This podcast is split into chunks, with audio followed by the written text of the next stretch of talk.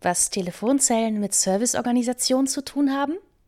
Jeden Freitag findet aktuell ein offener Austausch zwischen den Teilnehmern des Accelerator-Programms statt. Dort werden Erfolgsfaktoren sowie Hürden bei der technisch-organisatorischen Implementierung von Remote Support oder Schritt-für-Schritt-Anleitungen im Kundenservice diskutiert und Antworten gefunden.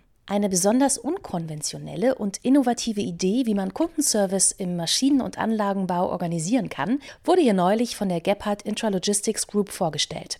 Alle Teilnehmer staunten nicht schlecht, als plötzlich von einer Telefonzelle in der Produktionshalle die Rede war. In der Diskussion ging es um verfügbare Kapazitäten im Helpdesk. Wenn dort nicht ausreichend viele Mitarbeiter vorhanden sind, können Remote Support Services aufgrund mangelnder Kapazität nicht so schnell ausgerollt werden, wie man sich das vielleicht wünschen würde. Doch nicht so bei Gephardt. Wenn hier der Helpdesk gerade ausgelastet ist oder die technische Expertise der Produktionsmitarbeiter im Störungsfall beim Endkunden schnell benötigt wird, werden die Kollegen auf dem Shopfloor einfach in den Serviceprozess eingebunden.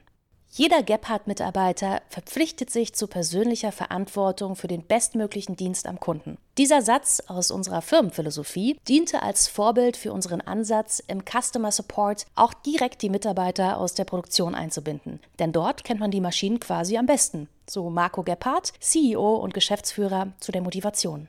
Eine als vollwertiger Büroarbeitsplatz eingerichtete Telefonzelle ist die simple Antwort auf die Frage, wie man das realisiert, ohne dem Endkunden laute Hintergrundgeräusche aus der Produktion zuzumuten. Und weite Laufwege von der Produktion in ein Büro sind auch ineffizient. Ein weiterer wichtiger Aspekt ist die Sichtbarkeit der Lösung und die damit verbundene Kundennähe. Im Kern geht es um die Verantwortung aller Mitarbeiter für die Qualität der gelieferten Maschinen, den Kundenservice und letztendlich für die Zufriedenheit der Kunden.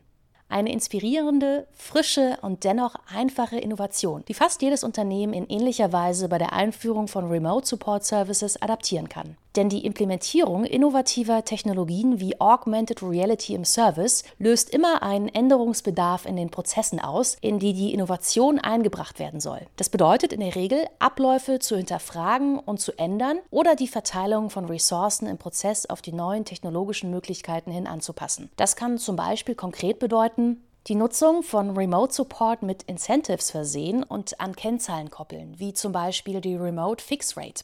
Nutzungsvereinbarungen mit Endkunden schließen und in Serviceverträge integrieren.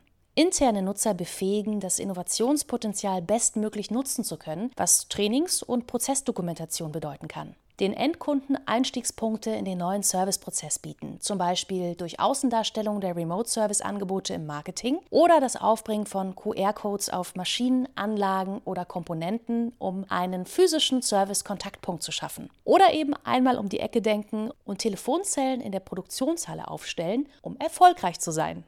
In jedem Fall geht es darum, Prozesse neu zu gestalten und die darin arbeitenden Menschen gedanklich und inhaltlich mitzunehmen, sodass die Veränderung erfolgreich gelingt. Wer diese Punkte vom Proof of Concepts bis zum Rollout berücksichtigt, hat beste Chancen, die Mehrwerte von Augmented Reality und Remote Support dauerhaft zu heben und von den Vorteilen wie schnelleren Reaktionszeiten im Service oder dem Einsparen von Reisekosten zu profitieren.